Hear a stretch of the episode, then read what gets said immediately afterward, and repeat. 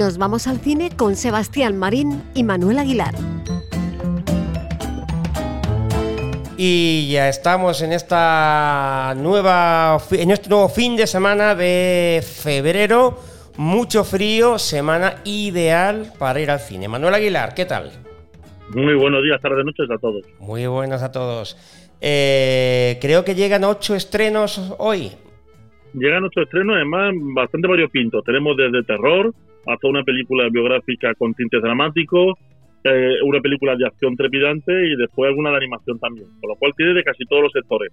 Eso sí, como bien ha dicho, con el frío que hace absolutamente, van a poder disfrutar de estar en una sala que donde mejor se puede estar, no hay ni viento, ni frío, ni lluvia. Además que de verdad, además que es cierto. Ahí con su, bueno, ya sé que a usted la Coca-Cola no le va, pero bueno, usted toma una cervecita, eh, yo una Coca-Cola, de esta de que tanto me gusta de grifo, en fin. Eh, se me están poniendo los dientes largos. Vamos a comenzar. ¿Empezamos por lo mejor?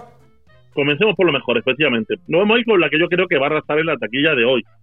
Vamos a ver a Gerard Butler que le toca hacer de un bolaño y salir al frente de un problema que tiene que solucionar sí o sí. Claro que una película sale mejor que en la entrevista del ministro con las excusas de Alcina. En este caso, es una entrevista de emergencia y siendo responsable de todos sus pasajeros, esto sucede en una zona más conflictiva que el Consejo de Ministros cuando se habla de la ley del solo sí es sí o la de bienestar animal, y es que los dos grupos que se están peleando quieren de rehén a los pasajeros. Una película muy entretenida, con mucha acción y poco que pensar, pero no baja su nivel de acción en todo el metraje. La película se llama El Piloto, con un Gerard Bartlett que está en un, en un momento de dos horas de acción trepidante. Bueno, pues el piloto mm, tiene buena pinta, tiene buena pinta. Es muy divertida, de verdad que se van a pasar dos horas, la que no hay nada que pensar, pero independientemente de que no haya que pensar, van a poder disfrutarla porque eh, son dos horas de acción trepidante. En determinados momentos a mí me pasa que no necesito ni pensar. A mí lo que me gusta es llegar al cine y que me planteen una, situación y si me río, mucho mejor. Totalmente. Es que hay películas, después nos vamos a ir a una para pensar. Nos vamos a los Fabelman. Los Padelman. Los Fabelman. Es una película con guion de Steven Spielberg, dirigida por Steven Spielberg, dos horas y media, no es la mejor película de Spielberg, pero tiene una escena final absolutamente memorable. Y que eh, lo que está basado es totalmente autobiográfica y se basa en, los Estados Unidos en el siglo XX. Estamos hablando de 1940, 50, 60 y cómo es la vida de los menores. El proyecto ha conseguido, hay que recordar, siete nominaciones a los Oscars y ahonda en la infancia de Steven Spielberg sobre uno de los momentos más complicados que tuvo, que fue el divorcio de sus padres.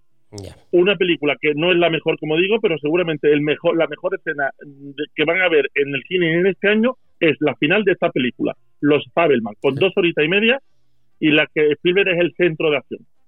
yo le confieso que me gusta más el Spielberg inicial que el posterior.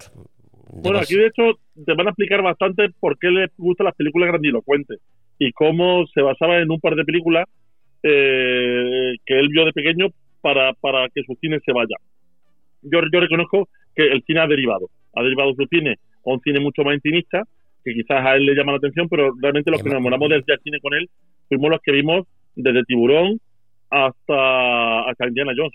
Es que auténticas maravillas. Así Encuentro la tercera fase, El Diablo sobre Ruedas, efectivamente. Más cosas. Bien, nos vamos a ir ahora con terror. Una película que da más miedo que encontrarte a María Jesús Montero dentro de tu mesa camilla. ¿Cómo, se, ¿Cómo se llama la película? La película se llama La Niña de la Comunión. La Niña de la Comunión. Una película de Víctor García con Carla Campra, Aina Quiñones y Mar Soler sobre dos personas, eh, sobre, dos chicas jóvenes. Estamos hablando de los años 80 en un pueblo que se encuentra, salen, eh, se le va un poco la noche de las manos y la noche se le ha ido. Cuando se le ha ido, cuando vuelven a la casa, se encuentran una muñeca vestida con traje de comunión y a partir de aquí el muñeco complicadísimo. Eh, la verdad es que este es terror patrio, pero mantiene la atención durante todo el metraje. Creo que ha hecho una buena labor Víctor García con esta película, La Niña de la Comunión. Y además hay muchísimos fans al cine de terror, ¿eh? Las cosas como son. Yo no, no es mi caso, pero, pero hay que, todo hay que reconocerlo y de todo tiene que haber. A mí este cine terror sí me gusta. El cine terror sangriento en el que solamente se descuartiza me gusta bastante menos. Pero este de estar agobiado y que, y que te coman la uña del señor de al lado que tienes en la butaca, me parece que, tiene un mérito extraordinario. Bueno, llevamos tres, si me recuerdo, sí, vamos a la cuarta. Y nos vamos a una, eh, además me voy a cargar el final. Lo siento mucho, pero me voy a cargar el final. cuidado. Segundo. Spoiler no, por favor. Pues acabo de hacer un spoiler. Segundo al final. Estamos hablando que vuelve al cine Titanic. A ver, cuénteme. Se cumplen, se cumplen 25 años y en su conmemoración de estos 25 años, pues se ha reeditado esta vez en 3D.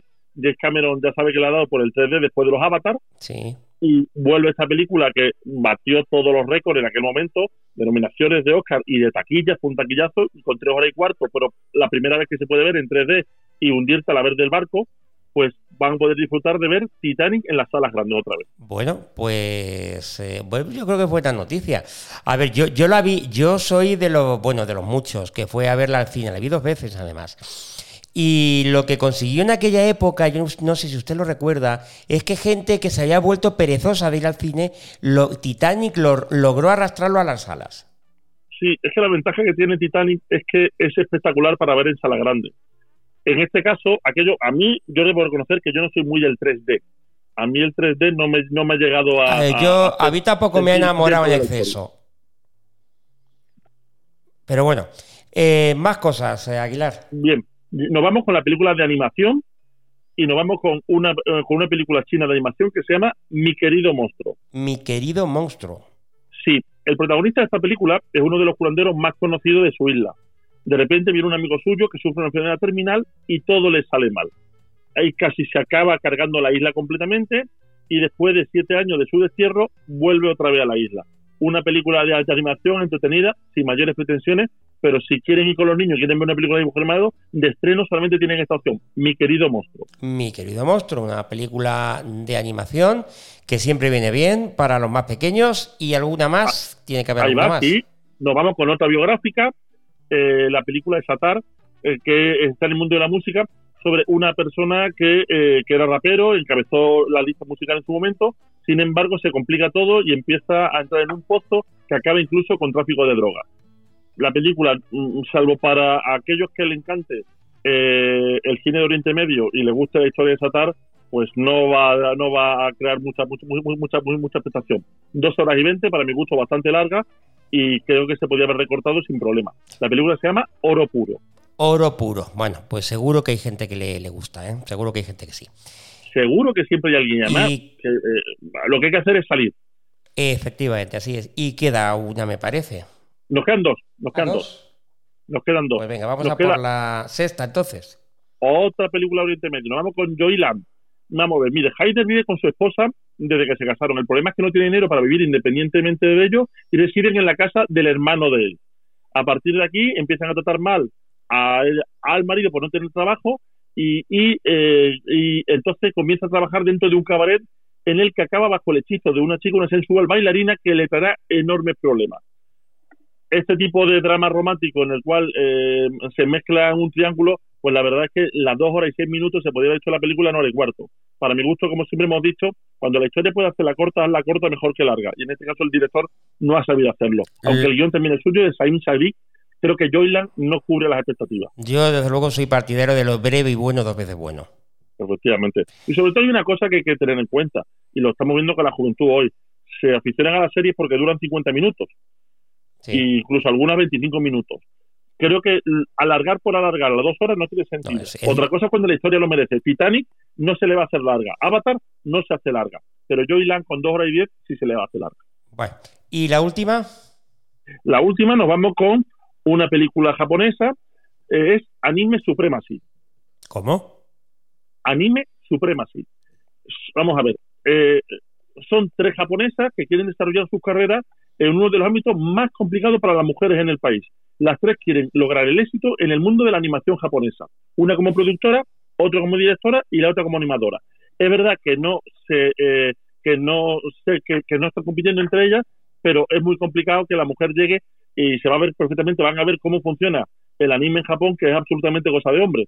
Entonces, estas tres mujeres lo van a tener realmente difícil. Lo hemos dicho antes, dos horas y diez para contar esta historia, creo que se podría haber hecho bastante menos y hubiera sido bastante más, más ritmo.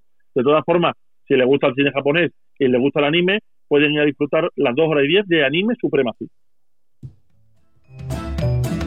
Nos vamos al cine. Pues ahí están todas las películas. Aguilar, como siempre, hasta el final, si tuviera que elegir una de ellas, que siempre son dos o tres. yo tengo claro que si quiero ver acción y no pensar, me iría al piloto.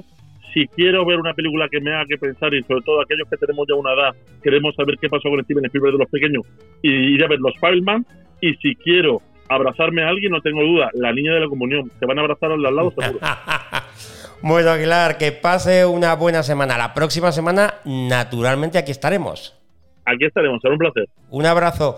Vayan al cine, vayan a la sala. Sus salas son nuestras salas. Y sean felices, sobre todo sean felices. Un abrazo para todos. Hasta luego, aquí volvemos.